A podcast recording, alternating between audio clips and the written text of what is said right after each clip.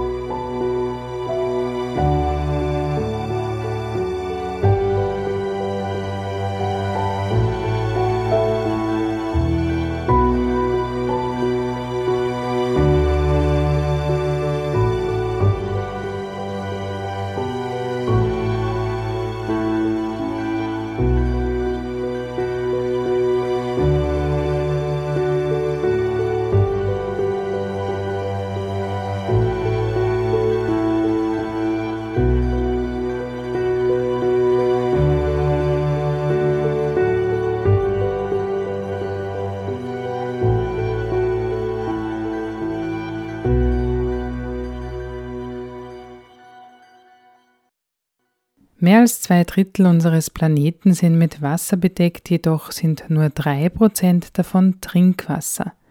2015 verabschiedeten die Vereinten Nationen die Nachhaltigkeitsziele oder Sustainable Development Goals kurz SDGs, von denen Ziel Nummer 6 lautet Wasser- und Sanitärversorgung für alle. Doch davon sind wir weit entfernt.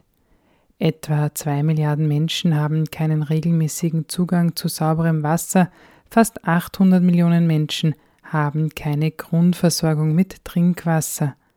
Zudem gerät der Wasserkreislauf der Erde infolge des Klimawandels und menschlicher Aktivitäten zunehmend aus dem Gleichgewicht, wie dem aktuellen Bericht der Weltwetterorganisation zu entnehmen ist. Radio Korax sprach mit Annika Jöres, die gemeinsam mit einem Team von Korrektiv 2022 den Grundwasseratlas veröffentlicht hat. Korrektiv ist das erste spendenfinanzierte Medium in Deutschland und wurde als Redaktion bereits vielmals für investigativen Journalismus ausgezeichnet. Es geht um Wasser, es geht aber auch um ja die Zukunftstechnologien und unter anderem ja um Magdeburg, wo ja also in Sachsen-Anhalt, die große Intel-Fabrik hinkommen soll. Und das ist der wohl größte wirtschaftliche Lichtblick gerade für das Bundesland und für Magdeburg. Zehn Milliarden Subventionen pumpt der Bund da in diese Fabrik des US-Chip-Herstellers Intel. Und diese Woche wurde nun bekannt, dass die geplante Halbleiterfabrik in Magdeburg ersten offiziellen Schätzungen des Landes nach rund 18.000 Kubikmeter Wasser täglich nutzen könnte. Das wären dann 6,5 Millionen Kubikmeter im Jahr. Das ist eine Rekordmenge an Wasser, was da für die Produktion verbraucht werden würde. Damit würde das Intel-Werk auch mehr verbrauchen als das Tesla-Werk in Brandenburg. Aus welchen Quellen das Wasser dann bezogen werden soll, das ist noch unklar. So meldet es aktuell der Mitteldeutsche Rundfunk. Sogenannte Zukunftstechnologien wie die Produktion eben von E-Autos, Halbleitern oder auch künstliche Intelligenz verbrauchen Unmengen an Wasser. Etwa wegen der generativen KI ChatGPT ist der Wasserverbrauch von Microsoft um 30 Prozent gestiegen, heißt es auch. Der Wasserverbrauch steigt durch unser Wirtschaften immer weiter an und laut einem Bericht der Weltwetterorganisation, der gestern veröffentlicht wurde, gerät der Wasserkreislauf der Erde infolge des Klimawandels, aber auch menschlicher Aktivitäten zunehmend aus dem Gleichgewicht. Demnach gibt es weniger Wasser in Reservoiren und weniger Grundwasser. Was die Folgen davon sind und wie es um die Ressource Grundwasser hierzulande steht, darüber spreche ich nun mit Annika Jöris von Korrektiv, der Rechercheplattform. Im vergangenen Jahr hat sie gemeinsam mit einem Team von Korrektiv den Grundwasseratlas veröffentlicht an dem auch stetig weitergearbeitet bzw. zu dem Thema Ressource Wasser in Deutschland weiter recherchiert wird. Und ich freue mich, Frau Jöris nun am Telefon begrüßen zu dürfen. Einen schönen guten Morgen. Ja, guten Morgen. Frau Juris, der Wasserkreislauf gerät weltweit aus dem Gleichbericht. Das berichtet nun die Weltwetterorganisation. Weltweit gibt es weniger Grundwasser. Von einer allgemeinen Wasserknappheit kann man aber in Deutschland noch nicht sprechen. Das meinen ExpertInnen. Es gibt aber da auch regionale Unterschiede. Ähm, was würden Sie sagen, wie sieht die Situation hierzulande aus, auch ausgehend von den Recherchen, die Sie für den Grundwasseratlas im vergangenen Jahr zusammengetragen haben? Also ich würde sagen, dass die Situation nicht so entspannt ist, wie man viele Jahre lang dachte. Also Deutschland galt ja immer als wasserreiches Land und die meisten haben gesagt, okay, im Südeuropa haben sie vielleicht schon Probleme mit Trockenheit, aber uns wird das hier nicht erreichen. Jetzt hatten wir ja schon sehr trockene Sommer und teilweise auch schon Kommunen in Brandenburg beispielsweise, die den Wasserkonsum der Bürgerinnen und Bürger einschränken mussten. Also das heißt, wir sind davon nicht verschont und das zeigen eigentlich auch alle Prognosen, dass es natürlich auch in Zukunft zumindest zu, zu zeitweisen und auch regionalen großen Wasserknappheiten kommen kann. Also das ist eigentlich schon sicher, dass das, was wir jetzt erlebt haben, 2019, 20, 21, ja auch noch 22, dieses Jahr ein bisschen weniger, aber was wir aus den Vorjahren kannten, wird sich in Zukunft ja mit der Klimakrise noch weiter zuspitzen und dann kann es eben tatsächlich passieren, dass in bestimmten Regionen es schwierig wird, noch so viel sauberes, gutes Trinkwasser zur Verfügung zu stellen wie bislang. Mhm. Sie haben gesagt, Kommunen in Brandenburg mussten da auch schon Trinkwasser reduzieren, so Zugänge dazu. Und gerade in Brandenburg ist ja auch das Tesla-Werk angesiedelt, das sehr viel Wasser verbraucht und wo es da auch schon ähm, ja, bei dem Bau und der Errichtung und Eröffnung des Werks auch Proteste und Kritik gab dafür, wie viel Wasser, Grundwasser dieses Werk verbraucht und was das für die Region bedeutet. Und nun eben die Meldung, dass die Halbleiterfabrik von Intel, die da bei Magdeburg geplant ist, sogar diesen Wasserverbrauch des Tesla-Werks noch übersteigen wird. Und auch Sachsen-Anhalt ist ja nicht gerade Regen gesegnet, würde ich mal sagen. Also wie mhm. Brandenburg auch eine sehr trockene Region. Was ja bedeuten solche Meldungen, wie wirtschaftlich quasi hier sich ja auf die Zukunftstechnologien in Bezug auf E-Mobilität, aber eben auch Chipindustrie so sehr stark äh, da rein investiert wird. Was bedeutet das aber auch für unseren Wasserverbrauch und für unsere Ressource Wasser, wie viel davon wir zur Verfügung haben?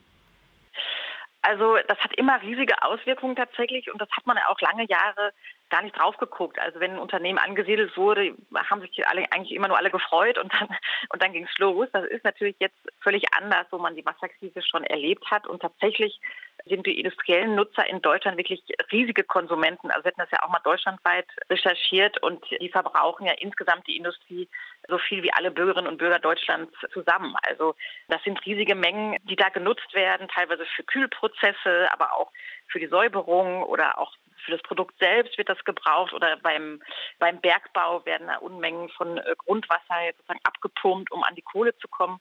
Und insofern ist es tatsächlich so, dass eigentlich nahezu jede industrielle Ansiedlung jetzt eigentlich auch auf Wasser abgeklopft werden müsste und dass man zumindest, und das ist ja bei Tesla leider gar nicht passiert, darauf achtet, wo die Fabrik hinkommt. Also ist es sozusagen eine Region, wo so viel Wasser quasi im Überfluss da ist, dass man das eben auch in die in die Fabrik pumpen kann oder ist es halt eher eine ungünstige Gegend, wie das der Fall ist jetzt bei, bei Tesla oder auch Intel. So, das, das ist das große Problem. Man darf allerdings nicht in dieser ganzen Diskussion geht immer so ein bisschen unter, dass nach wie vor der größte äh, Nutzer ist, ist wirklich die Braunkohle noch in der Region. Ne? Also sowohl die Bibrack als auch die LEAG in Brandenburg nutzen immer noch sehr viel mehr Wasser und schädigen den Wasserhaushalt sehr viel mehr als jede andere Industrie weil sie eben den Wasserhaushalt komplett durcheinander bringt, indem eben mit diesen riesigen Schaufelbaggern, die wir ja jetzt auch alle kennen, den Grundwasserkreislauf komplett zerstören, riesige Wassermengen abpumpen und das sind vor allem Schäden, anders jetzt als die Wassernutzung in, in einer Inselfabrik beispielsweise, die auf Jahrzehnte andauern werden. Ne? Man spricht ja auch von Ewigkeitskosten, dass also das, was da mit dem Wasserkreislauf passiert, dass der gestört wird und so viel Wasser genutzt wird, hat halt Folgen für viele Jahrzehnte oder sogar Jahrhunderte so. Und, und deswegen meine ich, ist der Fokus, also natürlich muss auch Intel und, und Tesla sozusagen hinterfragt werden, aber der Fokus muss eigentlich vor allem auf der Braunkohle liegen, weil die halt unweit viel mehr Wasserschäden anrichtet als jede andere Industrie. Da wollen wir doch mal den Fokus auch dahin legen. Sie haben die LEAG angesprochen, also die Lausitz Energie Bergbau AG. Und mhm. dazu hat ja Korrektiv gerade auch eine Recherche veröffentlicht. Äh, und zwar hat das die Stadt Frankfurt oder sowie deren städtische Wassergesellschaft im vergangenen Februar 5 Millionen Euro von der LEAG für die Aufrüstung des Wasserwerks Müllrose erhalten hat. Und Teil der Vereinbarung soll eine Schweigeklausel sein. Demnach dürfen sich die Stadt und ihr Wasserversorger auf unbegrenzte Zeit nicht mehr dazu äußern, wenn Vorhaben der LEAG ihre Trinkwasserversorgung erschweren oder gefährden. Das hat Korrektiv veröffentlicht und nun ist es auch noch vor allem in der Region ein Thema, auch unter kommunalen PolitikerInnen. Was bedeutet das für die Region und ihr Grundwasser? Das heißt also, was, was ist, ist da der Hintergrund dessen, was ich hier so kurz zusammengefasst habe, der Deal zwischen der Stadt Frankfurt-Oder und der LEAG?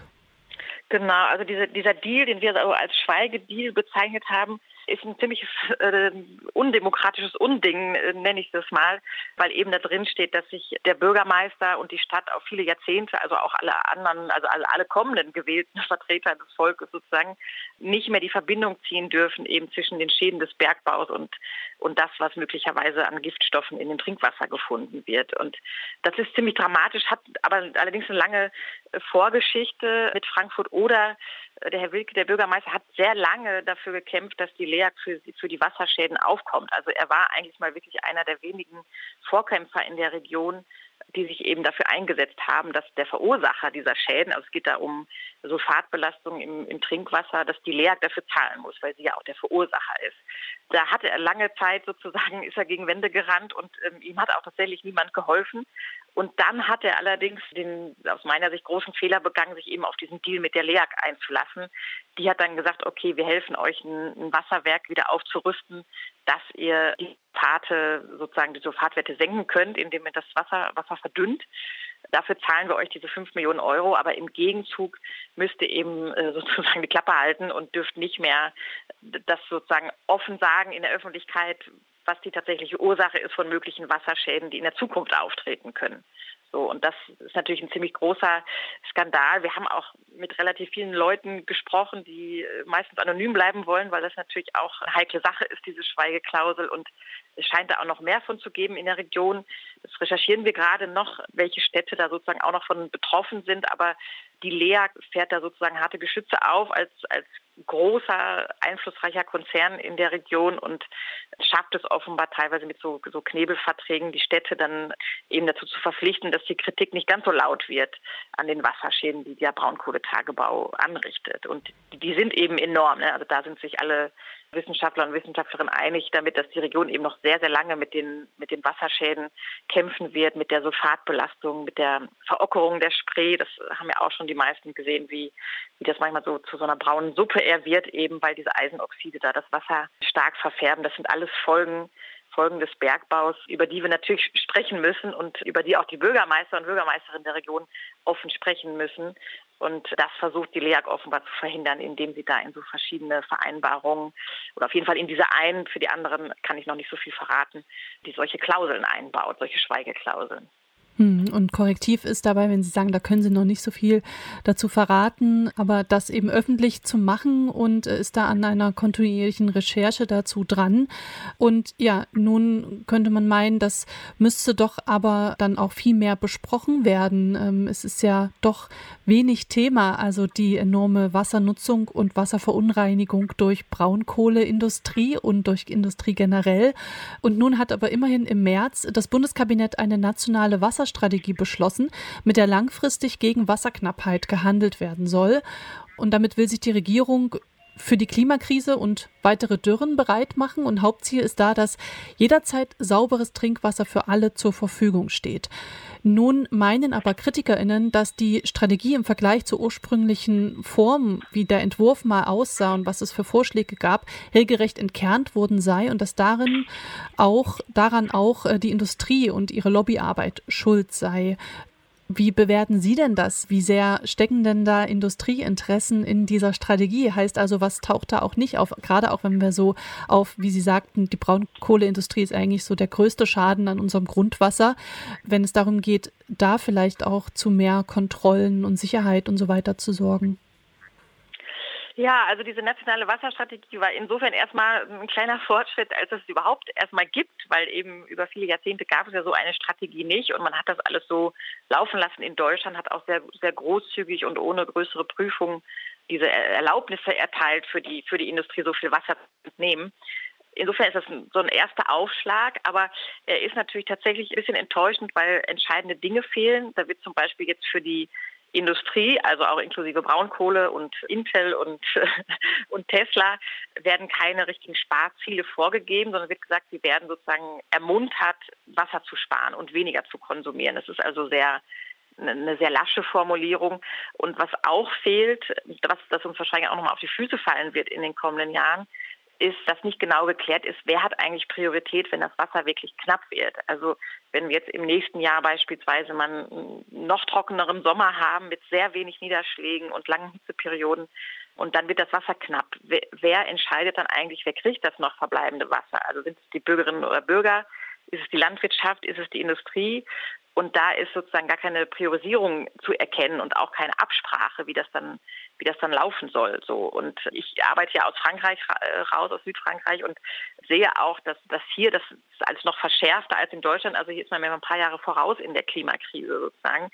Und dann gibt es schon starke Einschränkungen und dann werden sozusagen alle gleichermaßen belegt, beziehungsweise die Industrie muss dann als erstes ihren Verbrauch einschränken. Und das, das fehlt so ein bisschen in Deutschland, das, das zu regeln und zu sagen, okay, Landwirtschaft ist natürlich existenziell und wenn die Ernte sozusagen verdörrt, dann, dann hungern wir alle, wenn man es jetzt mal ganz extrem sieht, in, den, in der letzten Konsequenz sieht sozusagen. Das heißt, da brauchen wir sicherlich Wasser, auch wenn man mit anderen Anbaumethoden noch ein bisschen sparen kann. Der Privathaushalt kann sicherlich auch noch Wasser sparen und ein bisschen weniger Wasser verbrauchen. Aber was tut eigentlich die Industrie? Also die wurde ja bislang eigentlich noch gar nicht begrenzt und meines, meiner Kenntnis nach gibt es da auch noch keine größeren Vorhaben, jetzt zu sagen, ihr müsst jetzt in Dürreperioden beispielsweise so und so viel Millionen Kubikmeter Wasser weniger verbrauchen oder sowas. Also das ist noch so eine große Lücke da drin für den Fall, der ja durchaus jeden Sommer jetzt auftreten kann und zum Teil ja auch auftritt. Also auch in diesem Sommer gab es zumindest in Sachsen-Anhalt auch die Vorgaben an Privathaushalte, Wasser zu sparen und zum Beispiel auch ja, nicht mit äh, Trinkwasser unbedingt äh, den Rasen zu sprengen in den Sommerstunden oder den Pool zu füllen und so weiter. Und das wird zunehmend auch mehr diskutiert, aber eher so im Sinne von, was kann man für Vorgaben den Privathaushalten machen. Worüber wir jetzt noch nicht diskutiert haben, wir haben uns die nationale Wasserstrategie jetzt angeschaut, aber eher so von Seiten der Kritik heraus, weniger von Seiten, was steht da eigentlich auch drin und ist da vielleicht auch, ja, sind wichtige Maßnahmen, wo würden Sie sagen, sind aber auch schon richtige Ansätze in dieser Strategie. Das heißt, was wird sich denn da auch ändern, gerade wenn man darauf blickt, wie beispielsweise auch Städte gebaut sind und gebaut werden, die ja auch mit der ganzen Flächenversiegelung und so eher ein Problem damit haben, Wasser gut aufnehmen und speichern zu können. Und sowas wie Konzept Schwammstadt ist ja wiederum für viele Kommunen zu teuer, um das umzusetzen. Aber was gibt es denn da vielleicht auch für ein Potenzial in der nationalen Wasserstrategie? Also der, der Städtebau sozusagen ist, hat eigentlich ein riesiges Potenzial und ich glaube auch eins, was eigentlich den meisten Bürgerinnen und Bürgern gefallen würde, wenn man es umsetzen würde, weil so eine Schwammstadt ist ja eigentlich eine sehr attraktive Stadt, also eine, in der mehr Bäume gepflanzt sind, in der weniger Asphalt ist, in der Fassaden begrünt sind, in der Dächer begrünt sind, das sozusagen, das führt dann dazu, dass es nicht mehr ganz so heiß wird, aber auch, dass das Regen besser aufgenommen werden kann, wenn er denn, wenn er denn einmal fällt und sozusagen in der Stadt, in der Stadt verbleibt, im Boden verbleibt und nicht sofort über die Kanalisation weggeschafft wird, wie es, wie es früher der Fall ist. Also das ist sozusagen das, das Idealbild. Bislang sehen wir aber, dass diese, dieses Schwammstadtprinzip, das ist ja schon seit vielen Jahren, findet sich ja schon seit vielen Jahren in Konzepten von Städten. Aber so die wichtigste Maßnahme ist eigentlich die Entsiegelung, also dass man die Flächen von Asphalt und Beton verringert. Und das kann man in den Zahlen halt bislang überhaupt nicht wiederfinden. Also die meisten Städte versiegeln weiter, bauen also neue Einkaufszentren, neue Parkplätze beispielsweise und schaffen nicht mehr Grünflächen, so wie es beispielsweise in, in Paris passiert, wo 60.000 Parkplätze gerade abgeschafft werden, um sie durch Gehwege, aber eben auch durch begrünte und Baumflächen sozusagen zu ersetzen. So. Und das haben wir in Deutschland bis halt noch nicht. Also jeder erinnert sich vielleicht noch an diese Riesendiskussion um die Friedrichstraße in Berlin, die zur Fahrradstraße werden sollte. Das war ja auch ein riesenpolitisches Desaster sozusagen. Ähm, es war noch nicht mal durchzusetzen, diese eine Straße zu verkehrsberuhigen und man hätte dann auch noch Bäume pflanzen können. Das, das war ja noch alles so am Anfang. Also das sind so große politische Konflikte, die es da noch gibt. Wir haben ja auch eine sehr große Autolobby. Das ist ja auch kein kein Geheimnis, die eben auch für, für Parkplätze sorgt und nicht für alternative Ideen, wie die Menschen sozusagen ohne Auto oder mit einem geteilten Auto sich fortbewegen können, dass eben weniger Parkplätze und weniger Straßen notwendig werden. So, das ist eine große Baustelle und das, dazu steht natürlich auch was in der nationalen Wasserstrategie, dass das Wasser sozusagen besser gespeichert werden soll. Wenn es eben seltener vom Himmel fällt, muss es, wenn, wenn es einmal fällt, sozusagen dann auch genutzt werden und gespeichert werden für trockenere Zeiten. So, das ist eine große Aufgabe, aber bislang, wie gesagt, ist das wirklich noch ganz am Anfang in den Städten und wird noch sehr wenig umgesetzt. Mhm. Und vielleicht noch mal abschließend gefragt und geblickt auf den Grundwasseratlas, den Sie da mit Korrektiv vor einem Jahr etwa herausgegeben haben und seither weiter ja auch zum Thema Wasser recherchieren. Nun gibt es auch die nationale Wasserstrategie. Ähm, inwiefern ja, entsteht hierzulande ein Bewusstsein dafür, dass die Ressource Wasser gefährdet ist? Was haben Sie da auch so vielleicht an der Resonanz auf den Grundwasseratlas so da ablesen können, an Interesse? Also die Resonanz war tatsächlich riesig. Das war so einer unserer bestgelesensten Artikel des, des Jahres, weil die Leute mal wirklich in dieser Suchmaske vom Grundwasseratlas mal selbst gucken können, wie, wie steht es eigentlich um, um das Wasser bei mir im, im Heimatort. Das gab es bislang nicht. Also wir haben da auch sehr, sehr lange dran gesessen tatsächlich. Also wir und auch unsere Daten. Journalistin, weil die, die, das noch gar nicht bislang vorlag. Also tatsächlich hatte Deutschland keinen bundesweiten Überblick darüber, wie sich das Grundwasser in den vergangenen Jahren entwickelt hat. Es gab überall nur so lokale kleine Datensätze, die irgendwie unterschiedlich auch teilweise gemessen wurden, so und das haben wir in einer ziemlichen Mammutaufgabe, sage ich mal, zusammengeführt. Und da sieht man halt, dass es an den meisten Stellen schon gesunken ist, das Grundwasser. Und das ist auch ein positiver Punkt sozusagen der Wasserstrategie, dass eben diese Daten nochmal genauer angeguckt werden und verglichen werden sollen, um zu sehen, wie, wie groß das Ausmaß der möglichen Wassernot ist.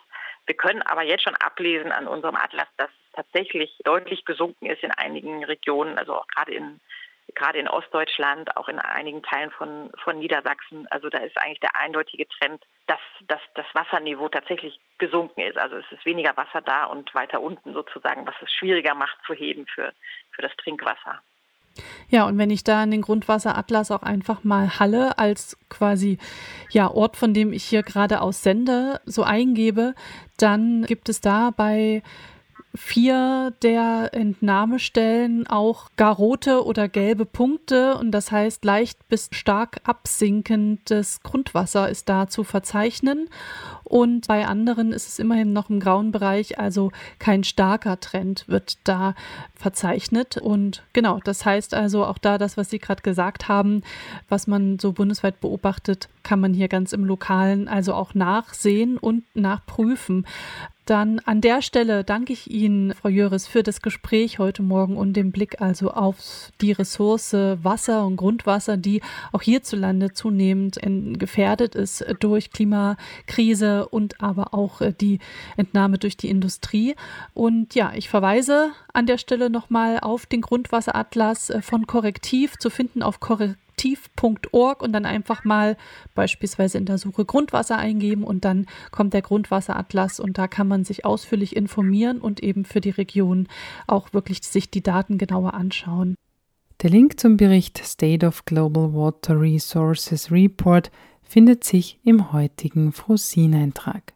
Am 28. September gab es in ganz Österreich Kundgebungen zum Safe Abortion Day – unter anderem wurde gefordert, den Schwangerschaftsabbruch aus dem Strafgesetzbuch zu streichen und kostenlos zugänglich zu machen.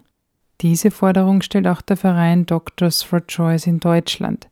Radio Blau sprach mit Alicia Bayer, einer Ärztin, die sich im Verein engagiert und ihn 2019 mitbegründet hat. Doctors for Choice setzt sich für eine bessere Versorgung von ungewollt Schwangeren und das Recht auf Schwangerschaftsabbrüche ein. Könntest du bitte Doctors for Choice, also euch als Initiative vorstellen? Ja, Doctors for Choice ist ein Verein von Ärztinnen und Medizinstudierenden und auch anderen Gesundheitsberufen. Und wir haben uns 2019 gegründet und setzen uns für einen verbesserten Zugang und eine verbesserte Aus- und Weiterbildung im Bereich von Schwangerschaftsabbrüchen ein. Äh, warum 2019? Gab es für euch irgendwie einen Initialschuss, eine prägnante Erlebnisse, Erfahrungen? Also der Grund war zum einen, dass damals eben diese Anzeigen gegen Ärztinnen nach 219a diesen Paragraph der ähm, Information auf äh, Webseiten zum Schwangerschaftsabbruch äh, verboten hatte, ähm, dass die ja zunahmen und zum anderen dann in diesem Rahmen auch bekannt wurde, dass die Versorgung äh, immer schlechter wird, dass immer weniger Ärztinnen noch bereit sind, Schwangerschaftsabbrüche durchzuführen.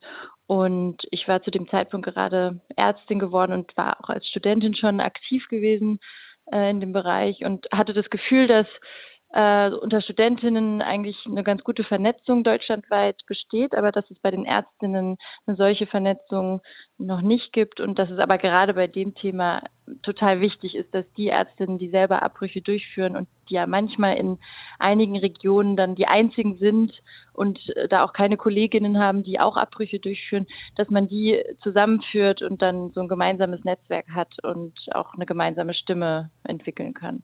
Das waren so eigentlich die Gründe für uns. Ich habe mich immer wieder gefragt, warum nicht alle GynäkologInnen meiner Stadt Beratung über Schwangerschaftsabbrüche anbieten, aber auch warum nicht alle das durchführen. Liegt das ähm, am, am Studium? Liegt es das daran, dass nicht alle sich ausgebildet genug fühlen? Das sind sicherlich verschiedene Gründe und ein ganz großer Grund ist, dass das immer noch so ein stigmatisierter Eingriff ist und der äh, ja gerade auch in Deutschland in der Gynäkologie immer als so ein abgesonderter Teil behandelt wird und gar nicht so selbstverständlich zum Fach der Gynäkologie dazugehört leider. Und andere Gründe sind, dass es eben immer noch ein Straftatbestand ist, ähm, dass man sich damit nicht unbedingt einen guten Ruf unter KollegInnen holt, dass äh, manche vielleicht auch Sorge haben, dass äh, dann AbtreibungsgegnerInnen vor der Praxis stehen könnten. Und sicherlich die Aus- und Weiterbildung ist auch ein Faktor, dass es eben häufig im Medizinstudium ähm, gar nicht vorkommt. Und wenn man dann äh, sich weiterbildet zur Gynäkologin und an ein Krankenhaus geht, äh, da gibt es dann viele Krankenhäuser, die auch gar keine Abbrüche durchführen, die das explizit äh, verweigern, zum Beispiel von der Chefinnenebene her. Und da kommt man dann eben gar nicht in Kontakt mit ungewollt Schwangeren und mit diesem Thema. Und da ist die Wahrscheinlichkeit dann sehr hoch, dass man das später auch nicht anbietet in der eigenen Praxis, weil es eben sehr, sehr viele Hürden gibt, auch bürokratische Hürden und administrative Hürden, muss man sagen. Also es ist äh, schwierig, man muss die Medikamente direkt beim Hersteller äh, bestellen. Da gibt es Sondervertriebsgesetze und man muss jedes Medikament einzeln austragen. Also ganz anders als in anderen Bereichen der Medizin. Und die Vergütung ist auch ziemlich schlecht, muss man sagen. Also das schreckt viele ab, so dieses äh, Zusammenspiel der verschiedenen Faktoren. Also eigentlich braucht man eine intrinsische Motivation, dass man sagt, mir ist das Thema aber wichtig und ich möchte das anbieten. Ansonsten ist es sehr viel leichter, es nicht zu tun. Und es ist auch sehr viel normaler in der deutschen Gynäkologie, es nicht zu tun, als es zu tun. Und es ist auch genau unser Kritikpunkt, dass ähm, sich das ändern muss. Also dass eigentlich von vornherein klar sein sollte, dass wenn man Gynäkologin wird, dass da die Behandlung von Schwangeren dazugehört. Und das bedeutet eben sowohl Schwangerschaften bis zur Geburt zu betreuen, ähm, Fehlgeburten zu betreuen, aber eben auch Schwangerschaftsabbrüche zu betreuen. Und am besten ja, sollte man sich das vorher überlegen, äh, welchen Fachbereich man wählen möchte und ob man dann auch eben bereit ist, alle, alle Bereiche da abzudecken. Und ja, aber so ist es in Deutschland leider bisher nicht. Ich würde noch mal bei dem, bei dem rechtlichen einhaken. Es gibt nämlich einen Paragraphen Nummer 12 Schwangerschaftskonfliktgesetz, wo es darum geht, dass Ärztinnen das Recht haben, irgendeine Art von Mitwirkung, irgendeine Art Unterstützung für die Menschen, die ungewollt schwanger sind, diesen Abbruch nicht zu unterstützen. Könntest du diesen Paragraphen kommentieren? Was, was ist das? Das ist quasi das Recht, die Behandlung des Schwangerschaftsabbruchs abzulehnen aus persönlichen, moralischen Gründen. Das ist sonst in der Medizin unüblich. Äh, aber eben in diesem Bereich äh, gibt es das. Und das Problem ist, dass wir gar nicht wissen, wie viele der Ärztinnen, die keine Abbrüche durchführen, tatsächlich solche Verweigererinnen sind. Ich denke, dass es eher der kleinere Teil ist und der größere Teil, ja, wie gesagt, eben aus Gründen, dass es äh, schwierig umzusetzen ist, dass es das große Stigma gibt äh, und so weiter, es nicht tun. Aber das wäre eben sehr interessant äh, und deswegen fordern wir auch eine, eine Registrierungspflicht, also dass am besten vielleicht bei der Ärztekammer eine Liste geführt wird von VerweigererInnen, damit wir überhaupt erstmal wissen, wie viele sind das. Und das Problem ist, es geht nicht nur um die Behandlung selber, sondern häufig wird auch die Vor- und Nachuntersuchung verweigert. Das heißt, wenn zum Beispiel eine Schwangere erstmal die Feststellung ihrer Schwangerschaft machen lassen möchte und wenn sie dann am Telefon schon sagt, in der jeweiligen Praxis, dass sie aber einen Schwangerschaftsabbruch ähm, durchführen lassen möchte, dann wird sie häufig schon in diesem Stadium abgewiesen, weil der Arzt oder die Ärztin damit gar nichts zu tun haben möchte. Und das erschwert der Person dann natürlich total den Zugang und verzögert den ganzen Prozess noch weiter. Und das Problem ist auch, dass dann manche sich weigern zu informieren, also über die Methoden aufzuklären und die weiteren organisatorischen Schritte. Und wir bei Doctors for Choice denken, dass es, ähm, wenn überhaupt, ein eingeschränktes Weigerungsrecht geben sollte. Das heißt, dass man zumindest verpflichtet ist, wertneutral zu informieren, dass man verpflichtet ist, die Vor- und Nachuntersuchungen zu gewährleisten und dass man zügig an einen Kollegin oder Kollegen äh, weitervermitteln sollte, der oder die dann die Behandlung durchführen können. Das ist in manchen Ländern auch so üblich, dass es eben dieses eingeschränkte Verweigerungsrecht gibt. In wenigen Ländern gibt es auch gar kein Weigerungsrecht, zum Beispiel in Schweden. Das wäre natürlich auch eine Möglichkeit. Aber wir denken, dass der Fokus eher auf dem Zugang liegen sollte. Also wenn der Zugang irgendwann gewährleistet sein sollte, also dass wirklich in allen Regionen ausreichend Ärzte sind, die Abbrüche durchführen, dann wäre es auch nicht schlimm, wenn Einzelne sagen, ja, ich kann jetzt aber aus biografischen oder persönlichen Gründen das nicht tun. Ähm, aber genau, so ist es aktuell leider nicht. Also aktuell ist der Zugang wirklich schlecht in vielen Regionen und da ähm, genau, müsste man dieses Verweigerungsrecht zumindest einschränken. Und was auch ein großes Problem ist, ist, dass es zum Teil so eine institutionelle Weigerung gibt. Also dass eben ganze Krankenhäuser, zum Beispiel wenn der Träger kirchlich ist oder wenn der Chef oder die Chefin persönlich gegen äh, Schwangerschaftsabbrüche sind, dass die äh, sich als Krankenhaus äh, verweigern und dann auch eben dem Personal in ihrem Haus äh, verbieten, sich an Schwangerschaftsabbrüchen zu beteiligen. Und das ist eigentlich rechtlich gar nicht erlaubt, aber wird ganz viel praktiziert. Und da sollte man ähm, entschiedener gegen vorgehen. Ich bin gerade ein bisschen wütend geworden, glaube ich, beim Zuhören, weil du auch so ja. Sachen erzählst, die ich auch nachfragen wollte, weil ich glaube, genau dieser Zusammenhang zwischen eigentlich so religiösen Werten, die nicht mal mhm. religiös sind, ne, so bestimmte mhm. katholische. Werte oder bestimmte evangelikale Werte eigentlich so weit äh, bis in die Gesellschaft reinreichen. Und ich bin gerade so mhm. kurz, ähm, kurz wütend einfach. Ja, und ähm, das sind ja auch, das sind ja Krankenhäuser, diese kirchlichen Krankenhäuser, die werden aus öffentlichen Geldern finanziert. Das ist ja das äh, Absurde. Richtig, und äh, in den meisten ja. Städten gibt es sehr viele kirchliche Krankenhäuser oder so. Oder genau. in den genau. Städten, wo ich bisher gelebt habe, gibt es sehr, eigentlich sehr wenige, die nicht explizit konfessionell sind. Genau. Und deswegen, es gibt dann meistens auch noch ein öffentliches Haus und das fordern wir eben auch, dass, dass eigentlich alle Häuser, egal ob öffentlich oder kirchlich, die aus öffentlichen Geldern finanziert werden, dass die verpflichtet werden, sich an der Versorgung zu beteiligen, weil in manchen Städten, wenn es die Praxen nicht machen, dann sind es eben die einzigen Stellen, wo man es durchführen lassen kann. Und da sollten zumindest diese öffentlich finanzierten Häuser verpflichtet sein. Und das bedeutet auch nicht, dass das gesamte Team es dann machen muss, aber dass es zumindest sichergestellt wird, dass einige im Team eben dafür zuständig sind, dann äh, die Versorgung sicherzustellen. Und das könnte man zum Beispiel durch Einstellungskriterien ähm, erreichen. Das wurde schon probiert in Baden-Württemberg vom Sozialministerium und wurde vehement zurückgewiesen. Da gab es ganz viel Kritik dagegen, leider auch aus den Reihen der Fachverbände der Gynäkologie, was ich sehr enttäuschend fand. Und da wird dann häufig, das wird so verdreht und gesagt, man kann doch niemanden zwingen. Aber darum geht es ja nicht. Wenn man, also wenn man das als Einstellungskriterium einführt, ist es ein ganz normaler Anreizmechanismus, den wir sonst in der Medizin auch kennen. Also wenn ich irgendwen brauche, der einen Herzkatheter durchführen kann, dann kann ich das ausschreiben in der Stellenbeschreibung, dass ich diese Fähigkeit brauche in meinem Team. Das ist ganz normal, aber bei dem Thema schreien dann plötzlich alle, man kann doch niemanden zwingen. Mhm. Ich würde dich gerne noch fragen, ob du noch etwas zu, zu Kriminalisierung von Ärztinnen, die Schwangerschaftsabbrüche durchführen äh, oder Informationen darüber äh, anbieten, erzählen möchtest. Ja, also glücklicherweise wurde der eine Paragraph, der 219a, ja gestrichen. Das heißt, mittlerweile können wir offen auf unserer Webseite, Praxis-Webseite angeben, dass wir Schwangerschaftsabbrüche durchführen, ohne da ein Gerichtsurteil zu fürchten. Das ist immerhin schon ein kleiner Fortschritt, aber war auch längst überfällig, muss man sagen. Den, äh, den 219a, den gab es schon seit 1933, ah, war der okay. Nazi-Paragraph Nazi okay. und der wurde jetzt eben dann endlich abgeschafft vor zwei Jahren. Aha.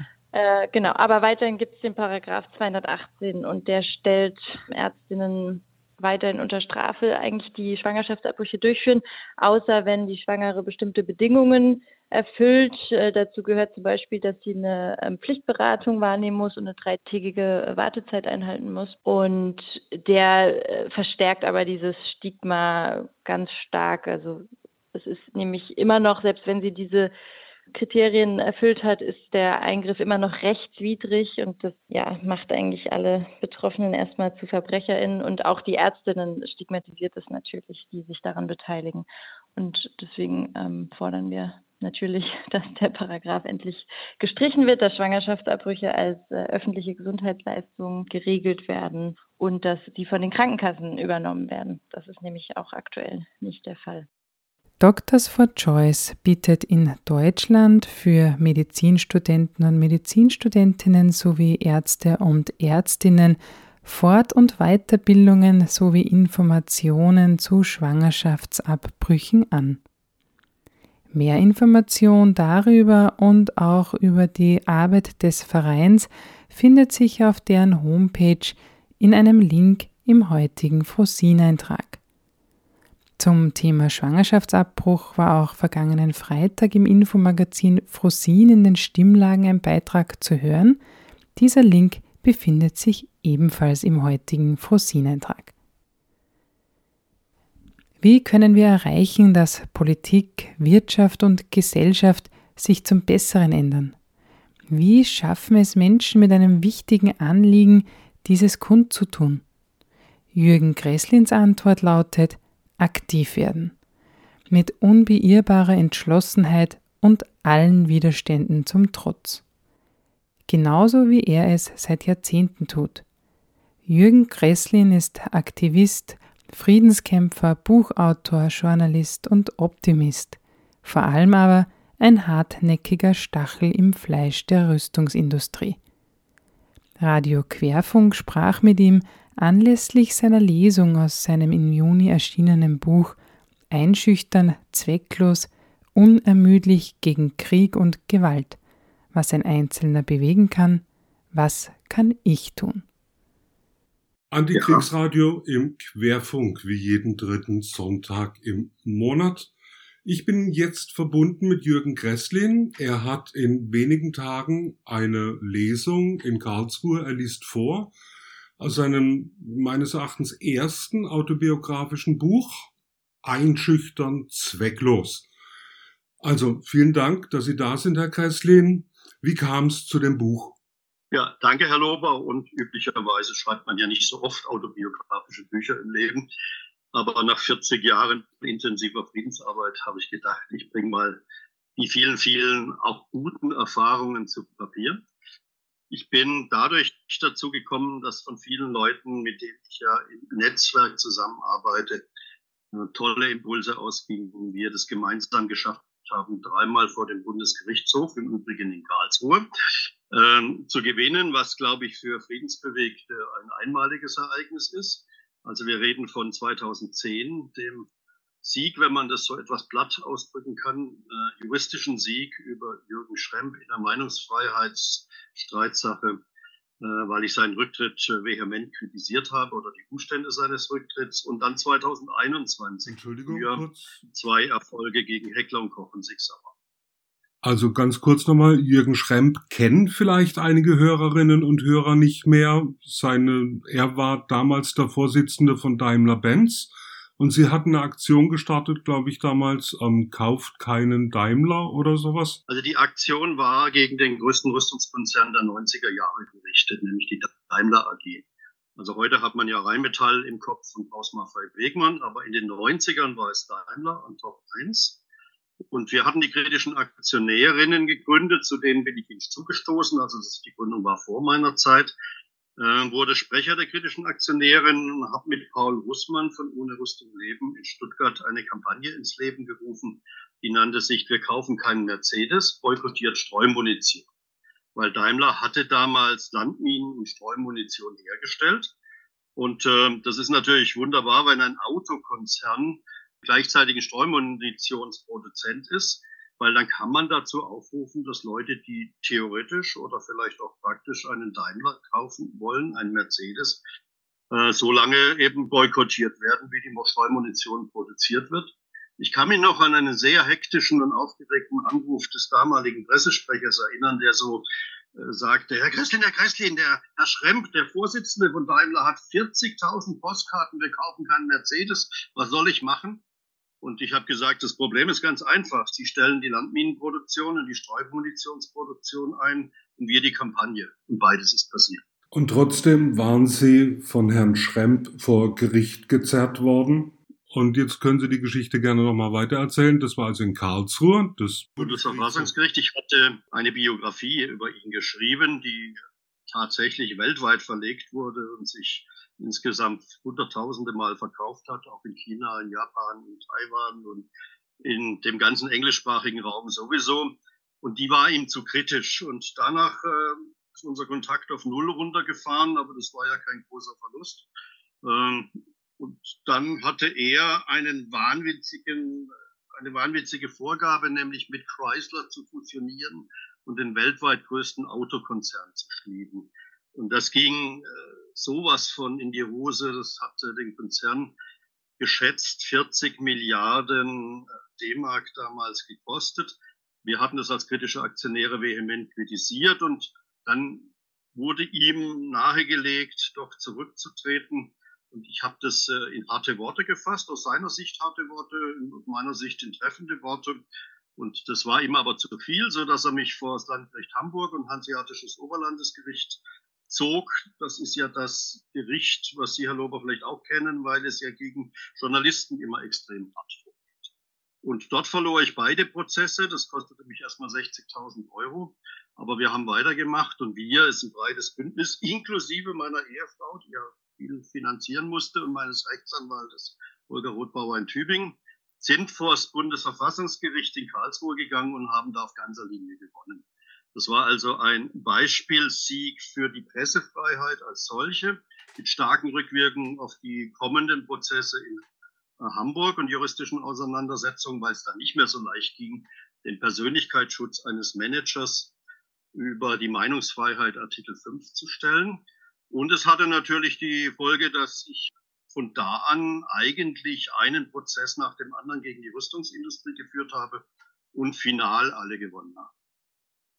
Sie hatten Heckler und Koch genannt und Sie hatten noch genannt Sig Sauer. Bei Heckler und Koch waren Sie besonders empört, weil Sie gesagt haben, es gibt kein, keine Waffe in der Welt, die so viel Schaden anrichtet wie ein Gewehr, wie ein Maschinengewehr.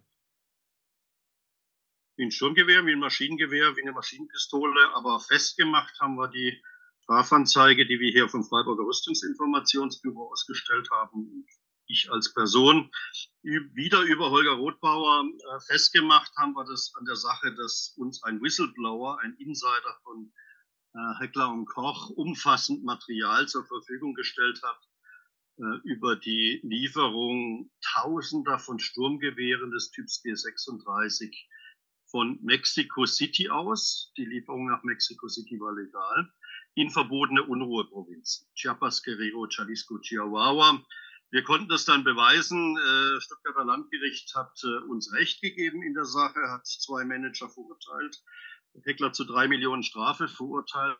Das hat das Unternehmen nicht akzeptiert und so landen wieder in Karlsruhe vor dem Bundesverfassungsgericht und wieder gab uns Karlsruhe Recht. Und das Gleiche ist ja dann nochmal mit ganz anderem Sachverhalt. Pistolenlieferungen, Zehntausende nach Kolumbien mit Sig Sauer dann auch noch passiert in Karlsruhe. Ist also meine Lieblingsstadt, wenn man so will, friedenspolitisch gesagt. Äh, okay, also ja, die Karlsruher sehen das glaube ich nicht so, aber Karlsruhe als Stadt des Sieges zu sehen, hat natürlich auch seinen Charme. Soweit zum Lokalpatriotismus. Äh, Gresslin, jetzt ist ja das Buch eine Biografie. Also natürlich kommen da die, ich sage jetzt mal, friedenspolitischen Siege beziehungsweise friedenspolitischen Aktionen gewiss ähm, zuhauf vor. Was haben Sie noch so an Persönlichem in dem Buch stehen? Fangen Sie an bei Ihrer Kindheit und, und bei Schulhofschlägereien? Nein, ich äh, wurde bei der Bundeswehr Pazifist. Also ich danke der Bundeswehr, dass sie doch noch irgendeine positive Funktion hat, sonst fallen wir nicht so wahnsinnig viele ein. Ähm, ich war nicht Pazifist, als ich zur Bundeswehr ging und 1977 auf dem Schießplatz äh, in Kempten landete, im Allgäu. Und dort hieß der Tagesbefehl, wir schießen heute einem Chinesen zwischen die Augen, Kopfschusstraining. Und das äh, war für mich so ein Schlüsselerlebnis, das erste von sechsen, die ich im Buch beschreibe. Ich gesagt habe, stopp, ich bin Sanitätssoldat geworden und nicht Schütze und Todesschütze und habe mich dann geweigert mit all den Folgen, die natürlich dann kommen von sehr unangenehmen Situationen, äh, mit Vorgesetzten bis hin zur Erklärung, ich sei Innendienst untauglich, Außendienst untauglich, überhaupt untauglich. Und dann hat man mich in Freiburg an der Pädagogischen Hochschule weiter studieren lassen und ich war endlich wieder Literaturstudent und Pädagogikstudent. Und sechs Schlüsselerlebnisse, die bis hingehen zum jetzigen Ukraine-Krieg. Also das Buch ist auch top aktuell mit dem Schlusskapitel, weil ich mich damit auseinandersetze, was passiert gerade in der Ukraine, ähm, wie reagieren und auch manipulieren deutsche Medien die öffentliche Meinung, wie ergeht es einem Pazifisten in der Zeit, wo Militarismus und Nationalismus wieder angesetzt sind und angesagt sind, bis hin zu solchen Geschichten, dass mich die Heute-Show in der Luft zerrupft hat als Pazifist mit bösem Sarkasmus und Ironie oder bis hin zu dem, dass zum Beispiel ein Markus Lanz mich einladen wollte nach Hamburg und ich fragte, mit wem sitze ich da zusammen? Naja, drei Befürworter von Rüstungsexporten und doch gesagt, naja, zum Mitarbeiter von Lanz, aber der Herr Lanz selbst ist ja auch noch ein knallharter Befürworter von Rüstungsexporten. Ähm, wie soll denn das in der Sendung laufen? Ich habe nur eine Bedingung, wenn ich nach Hamburg kommen soll. Man muss mich ausreden lassen. Und das haben sie mir nicht garantiert. Und dann bin ich auch nicht gefahren. Und so gibt es viele, viele Beispiele, wie deutsche Medien im Moment agieren und ich sage ganz bewusst manipulieren. Und ähm, von daher werden wir an dem Abend sicherlich über den Ukraine-Krieg sprechen, über den Einsatz von Rüstungsexporten, über Streumunition und Landminen, über die drohende Lieferung von Uranmunition. Also es wird auch ein Top aktuell. Das Buch von Jürgen Kresslin Einschüchtern zwecklos, unermüdlich gegen Krieg und Gewalt, was ein Einzelner bewegen kann, was kann ich tun, ist im Juni 2023 im Heine Verlag erschienen. Das war das heutige Infomagazin Frosin mit einer weiteren Ausgabe des Weltempfängers und CC-Musik von Garner Wutka. Die Sendung zum Nachhören gibt es auf www.fro.at oder cba.fro.at. Nora Niemetz bedankt sich fürs Zuhören und wünscht noch einen angenehmen Abend.